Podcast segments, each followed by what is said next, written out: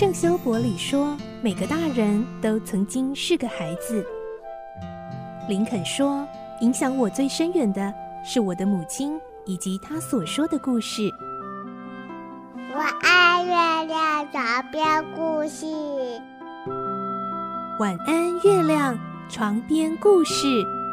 小青姐姐邀请每一位大孩子、小孩子一起听故事，不管多忙，也要和你一起听故事。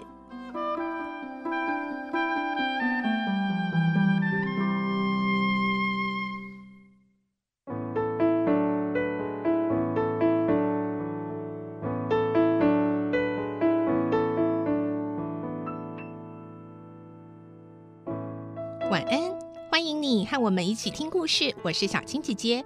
这个星期我们继续来听奇岩城的故事。我们的故事内容取材自东方出版社《亚森罗平传奇之奇岩城》同名书籍。今天是第九集，我们会听到伯爵宅邸的古堡失窃案呢，因为有了少年侦探一级道的加入，有了突破性的发现。而根据一级道的推理，最让葛尼玛探长跟检察官惊讶的就是，他说偷走宝物的是亚森罗平。为什么呢？来听今天的故事，《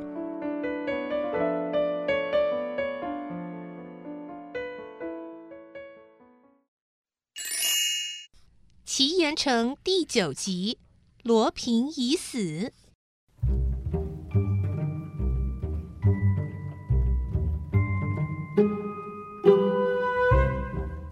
一级道对葛尼玛回忆浅浅的一笑，说：“葛尼玛先生，你也同意我的看法吧？”“当然，一开始我就看穿是亚森罗平做的案子。”检察官热心地问：“哎，是吗？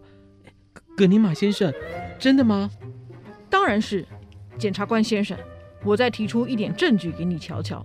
您看，这封信收信人的名字是 A L N。也就是亚森罗平的缩写，你真了不起呀，一级道，好灵敏的头脑，蛛丝马迹都不遗漏，真让我佩服。受到巴黎警局头号探长葛尼玛的称赞，乐得一急到涨红了脸。我也是一开始就怀疑是罗平，却没想到他还藏在此地。葛尼玛苦笑起来，呵呵，所以才误信杜拉托博士的话。白费力气查遍了巴黎郊外的旅馆，真糊涂！唉，这么说来，罗平确实还在附近喽。一级道斩钉截铁地说：“一定在。罗平中弹之后无法脱身，便躲藏起来。第二天早晨，他的一个岛屿为了探视情形，化妆成检察官先生坐车的司机，找机会到罗平躲藏的地方探望。罗平受了很重的枪伤，所以司机一怒之下便写了一张。”万一首领遇害，你女儿休想活命，切记的恐吓函，并调换了黄皮帽之后逃走。从圣尼古拉镇急电给巴黎的同党，要他们快送外科大夫来。罗平的伤势一定很严重，他的党羽正拼命想救他出去，这是可以想象的。上次趁着起火的混乱，不是把亚森罗平运出去了吗？没有，罗平伤势严重，是无法搬动的。那是趁着火势把杜拉托博士送进来，所以说开刀不是在旅馆，是在这个大荒院的某处。之后呢，医生只来一次，警戒太严，又让他的党羽无法进入，伤重又没有食物饮水，他还能活着吗？他的生死我就不晓得了。总之，罗平绝对还躲在原来的地方。一级道说的很简单清楚。闪亮的眼睛一直注视着倒塌的修道院石壁附近。检察官小声的说着：“如果罗平已经死了呢？如果他死了，我们就必须警戒。司机留下的纸条并不是单纯的恐吓，他们会有行动的。”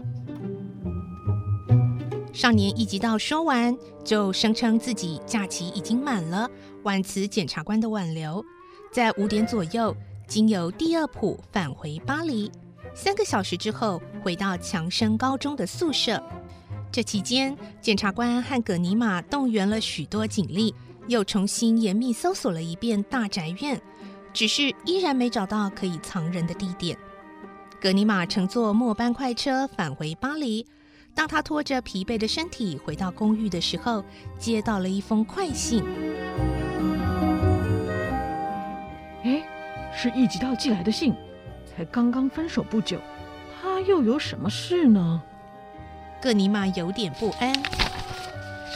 拆开一看，写的是：“探长先生，你返抵宿舍离上床休息还有些时间，敬奉文如下：返校途中。”利用停留巴黎的两个小时，有几件事向您报告。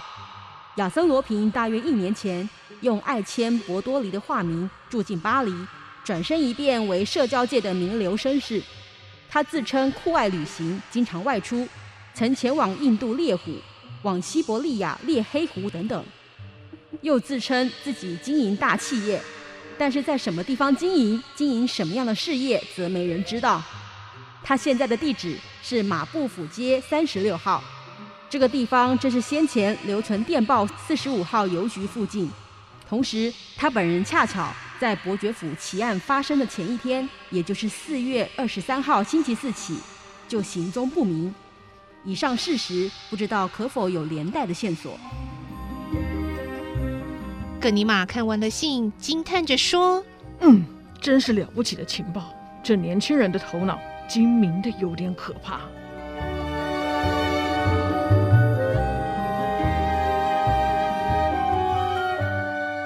第二天，格尼玛迫不及待就奔往了马布府街三十六号。这是一所空前豪华的高级公寓。亚森罗平住的是一楼，一连三间最精致的屋子。他向管理员出示证件，并要求打开房门查看。只是没想到屋里早已空了，壁炉里有白色纸灰，可能是烧过什么文件。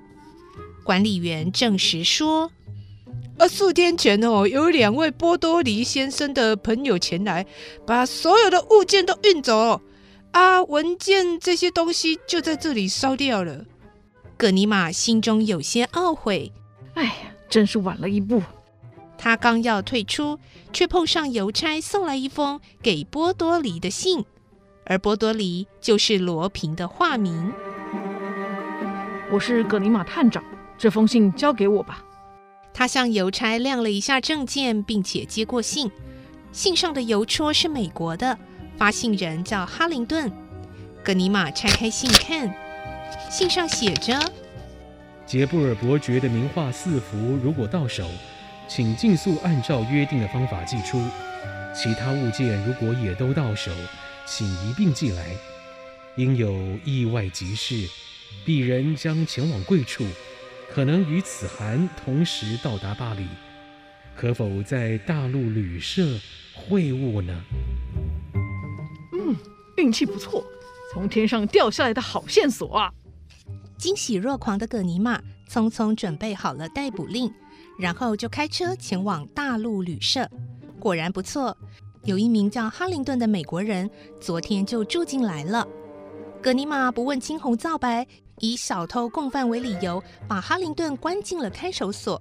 可是哈林顿行使沉默权，一言不发。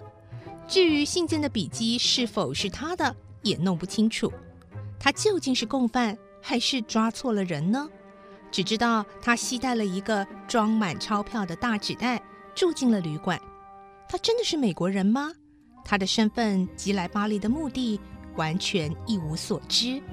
眼前又出现一个可疑人物了。警方在第二铺设立了一个临时搜查本部，继续侦查，仍然没有发现四幅名画的下落。很可能那些画当天晚上就被运到什么地方去了。可是画幅相当大，即使卷起来也放不进一般的轿车里。就算放进去了，也一定很惹人注意。为什么没查出是否有人看过呢？前往塞纳河渡船头途中的村镇，曾经有人见过载着这类东西的车辆，其他就一无所知了。是否通过了渡船头，也不知道。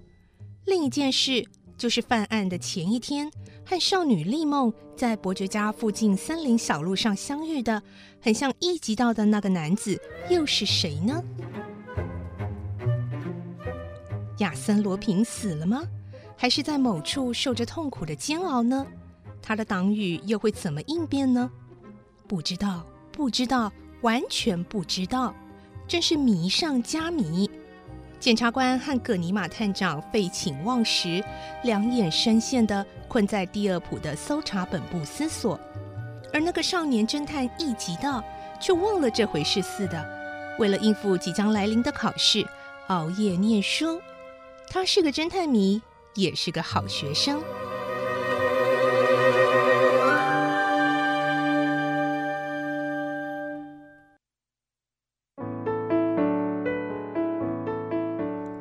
葛尼玛探长和检察官还是如火如荼的继续在追查案件的真相，而我们的少年侦探一急到却回学校去考试了，真的是个好学生啊！明天再继续来听奇岩城的故事。我是小青姐姐，祝你有个好梦，晚安，拜拜。小朋友要睡觉了，晚安。